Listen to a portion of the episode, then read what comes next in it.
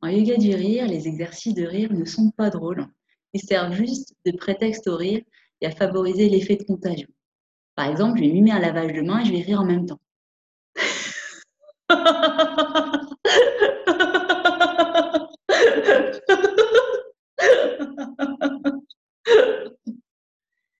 Ainsi, le rire forcé va avoir exactement les mêmes effets physiques et psychiques qu'un rire naturel, à savoir l'oxygénation de tout l'organisme en profondeur et en même temps la libération des endorphines, des hormones du bien-être. Et petit à petit, au fur et à mesure de la séance, le rire va devenir de plus en plus naturel et spontané.